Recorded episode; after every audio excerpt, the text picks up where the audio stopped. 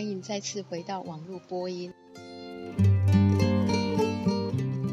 这个月的首篇文章是由麻州总医院和哈佛医学院 Hayes 等人提出的，标题是在美国的教学性急诊部门对使用非侵袭性通气的调查。这项研究的目的是要判定在教学性急诊部门中对急性气喘、慢性阻塞性肺病和淤血性心脏病的成人患者使用非侵袭性通气或 NIV 的使用频率和障碍。这项研究调查是由作者研发而来，并经过前测试后，分配给一百三十二间有急诊住院医师驻诊之医院内的一位医师及一位呼吸治疗师来共同完成的，回复率为九十 percent，其中九十九 percent 的治疗师和六十四 percent 的医师对 NIV 非常的熟悉。结果显示，在最初开始安装 NIV 所需的时间上，少于十分钟者占四十一 percent，而少于二十分钟者则为八十九 percent。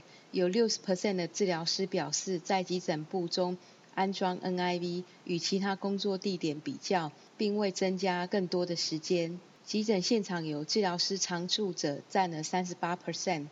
急诊现场立即有 NIV 设备可用的占了七十六 percent。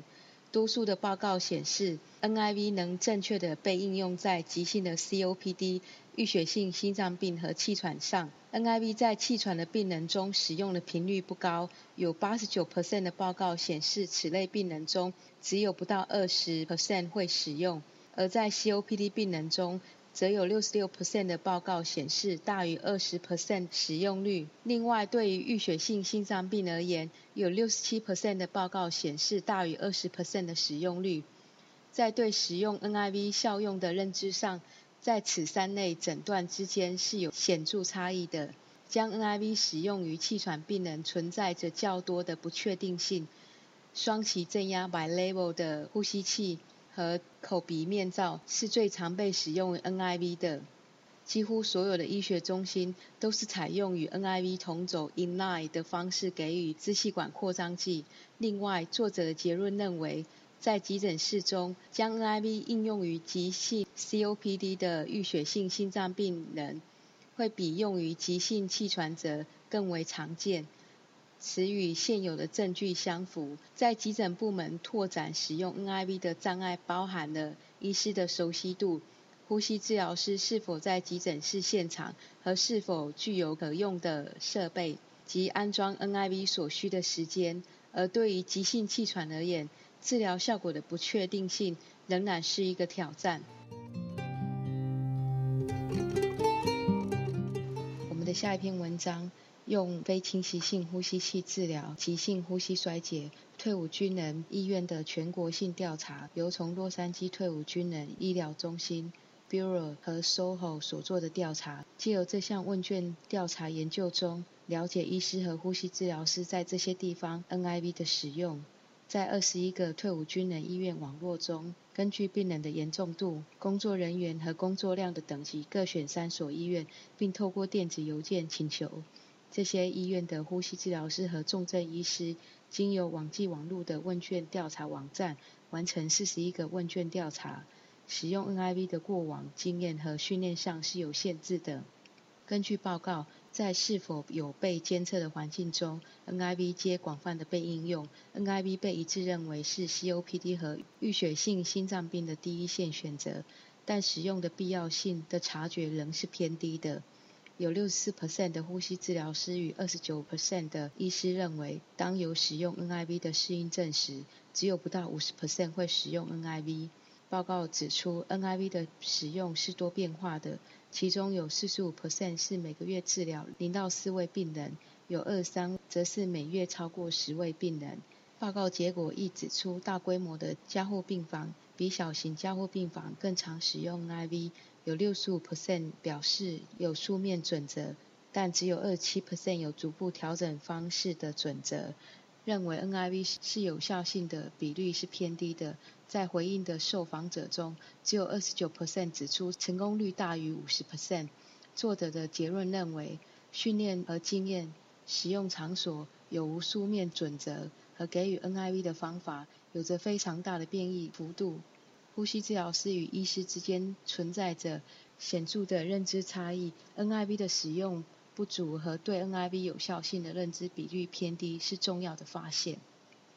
现在已经有非常成熟的证据支持 NIV 可使用于经适当挑选过的病人身上。在编辑评论中 c h m e l o 将这两篇同时解释，可以解释相较于呼吸治疗师医师接受的有有关 NIV 的训练较少，也较不熟悉其使用。这结果显示，这是呼吸治疗师教导同才医师们 NIV 好处的机会，如此可以达到最好的病人治疗效果。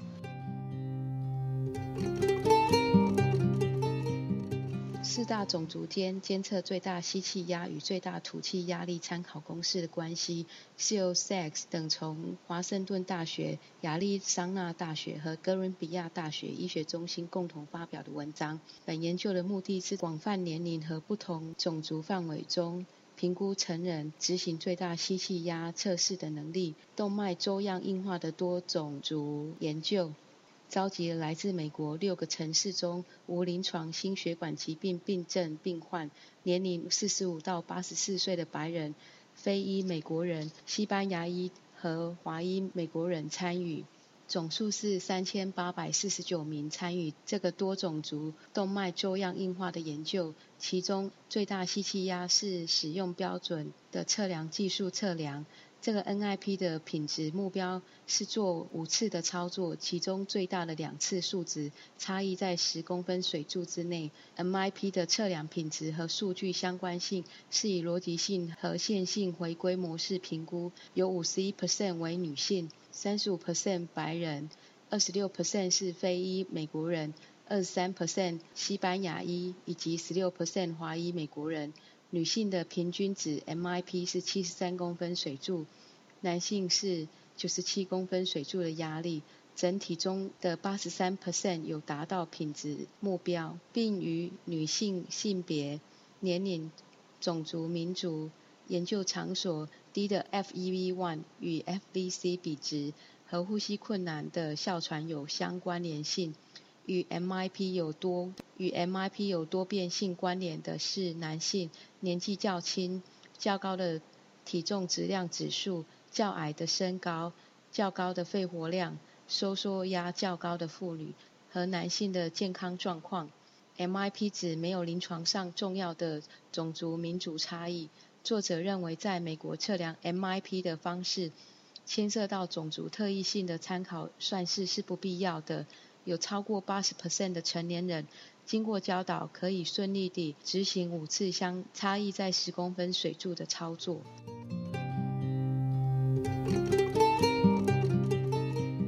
MIP 用于评估吸气肌肉力量，不只常用于肺功能室，也用于加护病房、医院普通病房以及门诊。这个月我们刊登了两篇有关 MIP 及 MEP 预测公式有关的文章。这两篇在许多方面是不同的，有些则由编辑委员 Patrini 及 Hanks 指出，Evans 及 Whilo 发展出参考公式是采合并计算的，而 Sachs 等人则由直接测量。Evans 及 Whilo 提供了 MIP 及 MEP 两者的参考公式，而 Sachs 等人只提供了 MIP 的预测。Says 等人使用直的口含器测量 MIP，而 Evans 及 h i l o 则包括了宽底的口含器在试验中。如 Patrini 及 Hans 所指，这两个实验所指的参考公式有些许不同，需要更多的试验来找出对 MIP 及 MEP 的最佳技术以及最好的参考公式。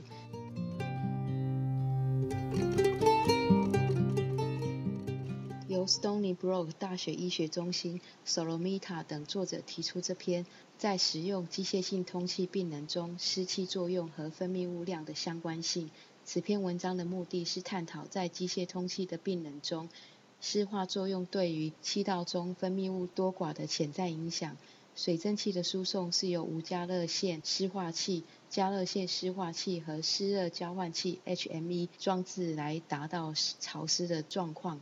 在实验室将其量化进行审视。其次，在连续使用二十四小时机械式通气病人置放于以上三种湿化器设备在为期二十四小时的研究中的最后四小时内，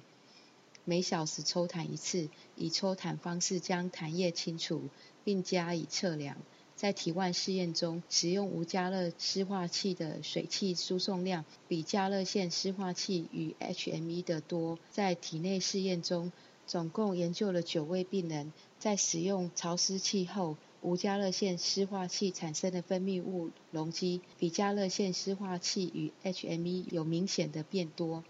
作者们结论认为，分泌物的量与潮湿状态是有相关联的。体外试验水蒸气的输送多，体内的分泌物容积相对的也会增加。这篇研究再次指出，并不是所有湿化系统都相同，以及加热线湿化器及 HME 可能不是最佳的。使用加热线湿化器及 HME 的主要目的是维持管路干燥，但是假如管路是干的，病人的呼吸道也可能是干的。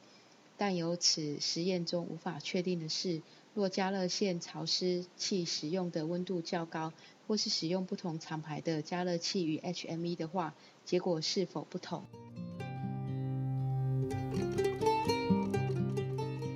接下来这篇是我自己的文章，在使用机械式通气时，湿气累积在间隔器中对定量吸入器传送气物之影响。是由长庚大学、乔治亚州立大学和 Loveless 呼吸研究中心林等作者所提出。作者们使用体外模型去量化，经过一段时间后累积的湿气对压力型定量吸入器药物输送之影响。吸入器接上成人呼吸器管路及加热线、加温式湿化器及成人呼吸器设定在人工气道管路与。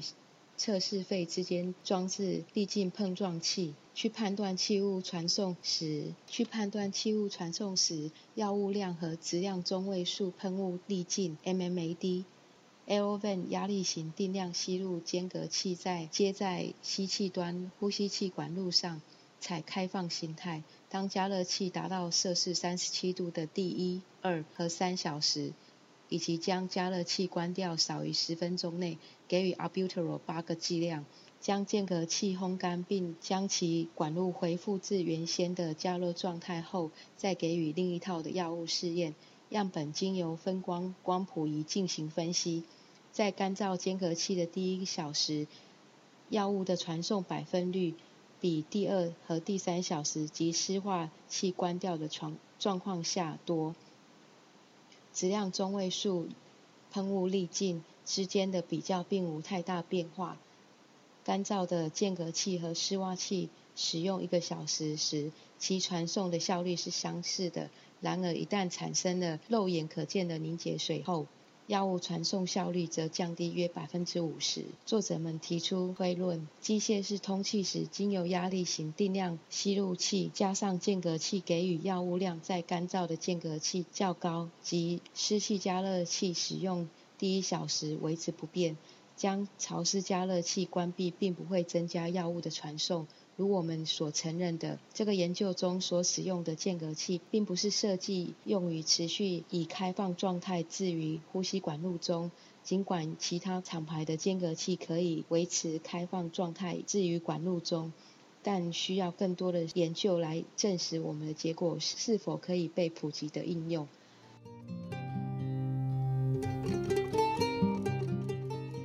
另一篇文章。五种用于 Arformoterol 吸入药物的喷雾压缩机设备之输出和气雾特性，由 Sepcor 和 Cirrus 药物公司、Bureau 等等作者所提出。这个研究是去比较 Arformoterol 经由在居家照护市场里五个普遍使用的喷雾器系所传送的气雾特性。Arformoterol 药物传送的剂量收集在在玻璃 Dresco 类型用具。传送的最佳沉降百分之百分比数量是经由安德森串珠碰撞器来判定，滴量的大小经由镭射老射来评定，压缩机流速测量是在每个系统中放置流量计量器于开始后的一分钟和六分钟样时定。Parry LC Plus OnDrive to OptiNap 和 Nebutec 设备所传送的药剂数量是相似的。Power LC Plus 和 SideStream 设备传送的药剂数量有较高一些。喷雾器压缩机设备对于沉降粒子的大小有些微的不同。Nebutech 传送情形经由安德森串珠碰撞器试验，呈现较低的最佳沉降分子百分比。经由镭射绕射测量显示，其产生的第一量小于五个微米，有较少的百分比。Perry LC Plus 和 SideStream 递送情形显示有较高的最佳沉降分子百分比和较高的百分比显示其产生的低量小于五个微米。压缩机流速变化由 Perry LC Plus 三点二公升每分钟到 Nebutech 五点四公升每分钟。作者们的结论认为，选择喷雾压缩机设备会影响吸入药物 a f o m o t o r o 气雾的特性，所以在开立喷雾药物治疗处方时就必须加以考量。尽管这些结果提供了对一些喷雾药物的处方指引，但临床的重要性还是需要再确立。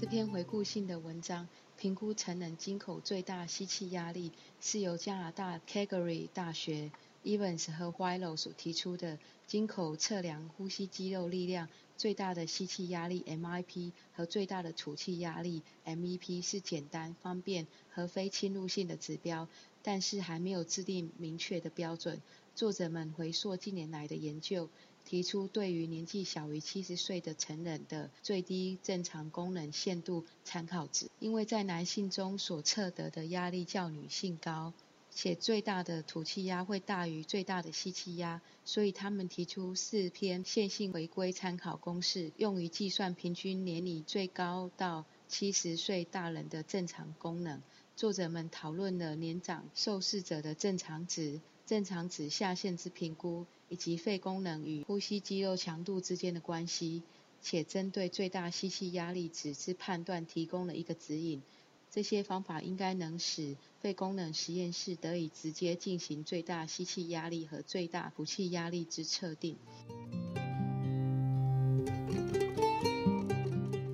每一年，期刊在年度美国呼吸学会年会举办学术研讨会。二零零八年的大会学术研讨会标题为《如何阅读呼吸照护文献》，由呼吸照护期刊之副编辑为发表。这个月我们很幸的刊登这些文章。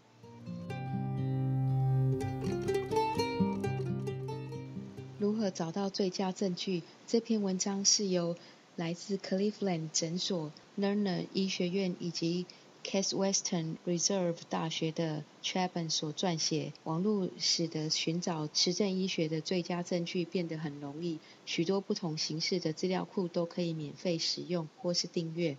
甚至可以用关键字做搜寻。书目资料库及图书资料库包含书籍及其内容、报告、引文摘要，甚至还能全文索引或是直接连结至全文。而文献资料库是特别设计，可以借着搜寻任何引用特定作者或文章的出版内容，来追溯某项研究主题或构想之发展。合成资料库则可以过滤并记录特定主题，通常订阅价位很高，但你可以在图书馆得到免费使用。这种形式的资料库也许能在不需要大量搜寻标准书目资料库的情况下。提供最好的证据，在使用网络或以网络为基础的服务，或是连结至书籍、期刊、卫教资源及图像时，提供查询的网页可以扮演一个起点。许多医学期刊，包括 Respiratory Care，在都可以上网取得。最后，即使一般的搜寻引擎，如 Google、Yahoo、Ask 及 Dogpile，都可以提供大量关于医疗的资讯。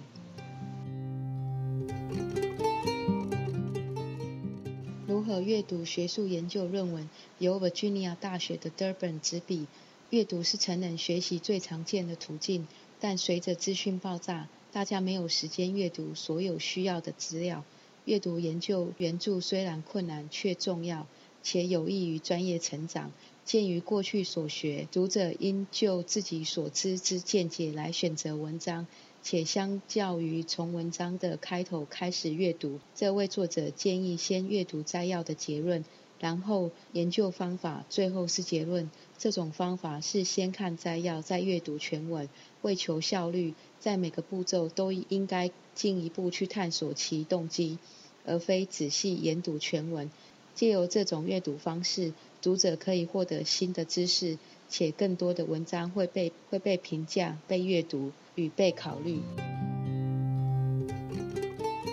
Cincinnati 大学的 Calcott 与 Branson 发表的文章：如何阅读回顾文章？回顾文章通常会整了某选定主题之现有知识。这种形式的文章被视为叙述性回顾。叙述性回顾鲜少详述其文章回顾目的或选择文献的方法，同时可能由于不适当的文献引用或个人信仰而存有偏见。系统性回顾则透过揭露文章的目的、对文献的会诊及对文章内容的评价来减少偏见。而整合分析是系统性回顾的特殊形式，在大量资料库中取得特殊研究做分析，共同数据能扩大取样的量并改善统计上的能力。整合分析最常见的是微感绘图，微感绘图显示了特殊研究胜算比，每一个临床试验对分析上的贡献以及九十五 percent 信度。系统性回顾与整合分析也有缺点，如文。主题与文章出现差异，因此文献的系统性评估较叙述性回顾为优。Pearson 所著《如何阅读个案报告或每个月教学个案》，个案报告在正史医学中是比较不重要的，但是对于知识及教育的贡献仍然具有相当意义。虽然在现今许多传统医疗期刊因为页数限制及对于影响指数的关切，初刊的个案报告越来越少，但是一些以网络为主的期刊似乎是特别的关注在个案报告上，因个案报告上编辑的多变性、主观性以及解释说明，让临床人员及受训者容易受影响，所以。以批判性地阅读个案报告，以及适当地使用所取得的资讯是重要的。这篇文章探讨了评估个案报告时应考量的因素，及提供了一个用以评估个案报告潜在正确性及教育价值的实用半定量系统。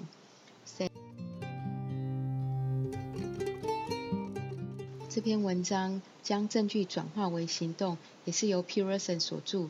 适当地设计及领导研究，对于改善病人照护和使健康照护最佳化是必须的。但是取得最佳的证据，并不足以让以上情形发生。就如其他专业一样，在呼吸照护领域中，病人并没有得到研究发现或执行实证准则所应得的好处。最近在诊断分期及处理慢性阻塞性肺疾病，大部分是以肺剂量器为依据。但是大部分诊断为此疾病的患者却没有经过此项试验。尽管在 COPD 造成的急性呼吸衰竭中有令人信服的证据指出，非侵袭性通气可以拯救生命、减少并发症、降低医疗支出，但在大部分的此类病人中却没有被广泛使用。急性肺损伤及急性呼吸衰竭症候群的肺保护策略，同时也可以增加生存率、减少并发症，也是节省成本的。但许多因由此得到利益的病人却没有得到。临床人员不晓得执行准则，或是熟悉这些建议，也许不同意这些建议。或对于依据准则做事是否有效，没有足够的期待。他们也许考量到准则是太复杂或太难使用于他们的常规中，